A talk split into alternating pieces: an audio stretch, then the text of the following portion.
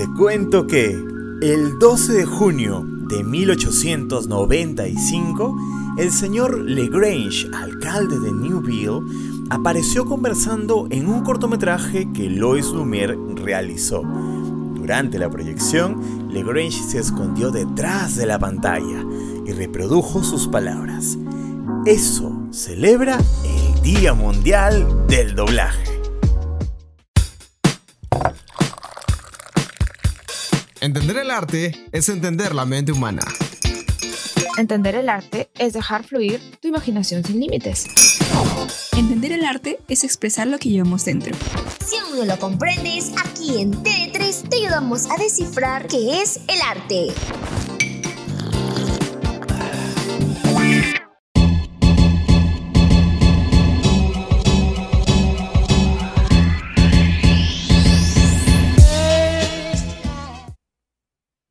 ¿Qué tal? ¿Cómo están? Estamos aquí en un nuevo y lindo episodio de TD3, como siempre en la compañía de Vilma y Nicole. ¿Cómo están? Hola chicas, ¿qué tal? Qué gusto tenerlas otra vez aquí, poder conversar de nuevo una semana más.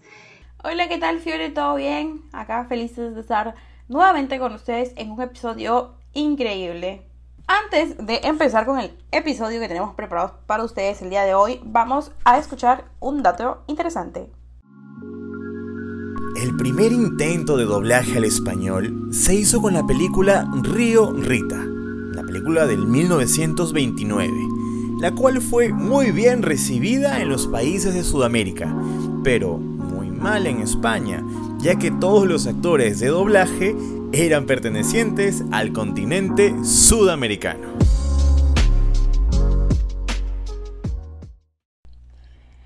Capítulo de hoy hablaremos de un tema muy relacionado al episodio anterior, de un arte que forma parte del día a día en el mundo del entretenimiento y que merece en realidad más reconocimiento. Hoy hablaremos nada más y nada menos chicos que del doblaje en el cine. Así es chicos, pero vayamos un poquito despacio, pasito a pasito. En primer lugar, ¿qué es el doblaje? Te cuento, Fío. El doblaje es, en simples palabras, el proceso de grabar y sustituir la voz de un actor por otro, ya sea para medios televisivos, para cine, radio o para videojuegos. Esta acción sirve para poder ayudar a que el producto en el cual se está utilizando el doblaje pueda apostar por la internacionalización y que pueda llegar a más gente. Así se puede considerar el doblaje como un método de traducción. Así es, oye, qué, qué dato, la verdad. Y es que cuando esto empieza, eh, o mejor dicho, cuando se empieza a usar este método en distintos lugares del mundo, especialmente en Europa, algunos países por razones políticas ligadas al nacionalismo de la época apostaban por el doblaje como una forma de fortalecimiento de identidad y para tener el control de la información. Claro, con el doblaje podían llegar a muchas más personas de diferentes países. Es increíble enterarse que esta forma de expresión y arte tuvo su lado político en sus inicios. Ahora bien, si hablamos del doblaje en el cine, debemos empezar mencionando las primeras producciones audiovisuales que usaron este recurso, ¿no? Así es, Nico, y te cuento que en 1928 Edwin Hopkins y Jacob Carroll, dos ingenieros de la compañía productora Paramount Pictures, lograron grabar un diálogo en sincronía con la voz de los actores de la película The Night Flyer, la cual fue doblada al idioma alemán. ¡Qué locazo! Bueno, y por otro lado también les cuento que eh, en el doblaje al idioma español no podemos dejar de mencionar a España con la película Entre la espada y la pared de 1932. Y bueno, también les cuento que esta película es considerada una de las primeras en las cuales realmente se logra apreciar a- al mil por ciento el, do- el doblaje a un idioma hispano. Luego de otros intentos anteriores que, bueno, fracasaron en el recibimiento del público. A ver, chicas, ahondando un poco más en la historia, tenemos que hablar de cómo es que llegó el doblaje a América. Todo inició en México durante la Segunda Guerra Mundial, en la cual Hollywood decidió invertir dinero en el cine mexicano. De hecho, es así como llegó a nosotros en 1938 la primera película íntegramente en español gracias a Disney, la cual fue nada más y nada menos que Blancanieves y los siete enanos. Fue grabada en Estados Unidos y por eso contenía una gran variación de acentos entre los personajes. Debido a esta situación es que se tomó la decisión de buscar una compañía de doblaje ubicada en Hispanoamérica. Disney siempre marcando, o mejor dicho, haciendo historia. Y ahora también en el mundo del doblaje. Mm, genial, como siempre.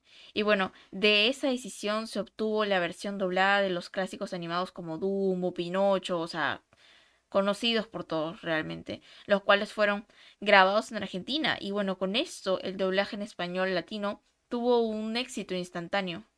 Y fue así como en 1944 y 1945, Metro Goldwyn Mayer contrató actores mexicanos y argentinos para llevarlos a estudios en Nueva York. ¿Pueden imaginarse eso para ellos?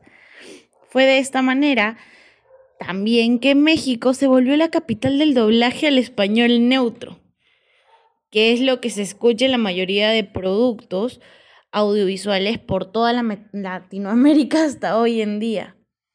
Claro que al igual que la historia va avanzando, los métodos de grabación para el doblaje también han evolucionado un poco, chicos, o por no decir enormemente. En sus inicios, el proceso de sustituir una voz llega a ser en realidad muy tedioso, ya que los actores deberían memorizar páginas y páginas y páginas de diálogo. La verdad que sí, y de tan solo escucharlo se siente cansado, es que yo no, yo no podría memorizar tanto, pero me sé mi nombre. Y bueno, es que incluso en el aspecto técnico las mezclas de voz y audio eran fotográficas y no digitales como se maneja hoy en día. Y es por eso que también décadas más, mucho más atrás un doblaje conllevaba a muchas semanas de trabajo. Y que semanas, habrán sido meses, qué bárbaro. Mm, actualmente se trabaja con una técnica conocida como doblaje por ritmos, la cual consiste en segmentar los diálogos en pequeños fragmentos, lo cual les sirve más a los actores, ya que graban leyendo tras haberse aprendido el ritmo y las pausas del diálogo de la escena original. Y en realidad hay actores de doblaje que hemos escuchado durante toda nuestra vida, de quienes tal vez no conozcamos sus nombres, pero sí sus voces, ya que le han dado vida a personajes icónicos del cine y de la televisión. Por ejemplo, tenemos a, redoble de tambores, Fiore, mencionanos uno.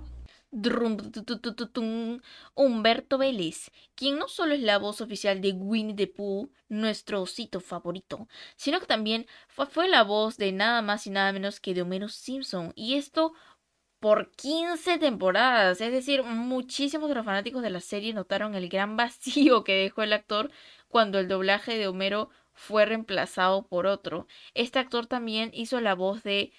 Eh, ¿Cómo se llamaba este príncipe enano de Shrek? Lord Farquaad.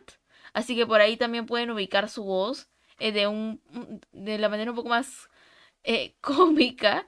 Y bueno, también cuéntame, cuéntame Nicole, ¿quiénes más siguen?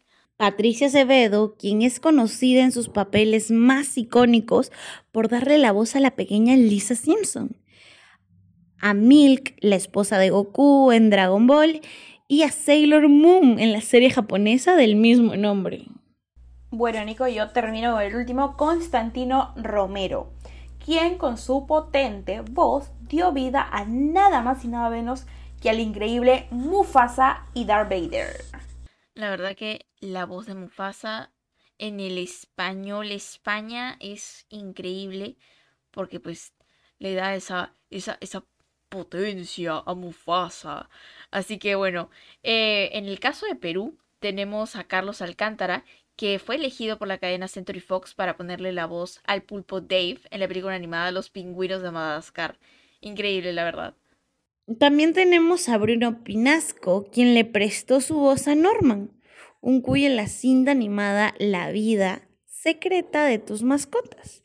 En México también tenemos al gran Eugenio Derbez, quien posiblemente haya hecho que el burro de Shrek sea uno de los personajes más recordados e icónicos de toda la cinta debido a la divertidísima interpretación que hace Eugenio. La verdad que Definitivamente Burro se llevó todo el show en las películas de Shrek. Es realmente icónico, gracioso, tiene unas jergas mexicanas, pero ah, inolvidables. Y bueno, que también Eugenio se ha metido un poco en problemas por el tema de mesa, mesa, mesa que nos aplaude. Exacto.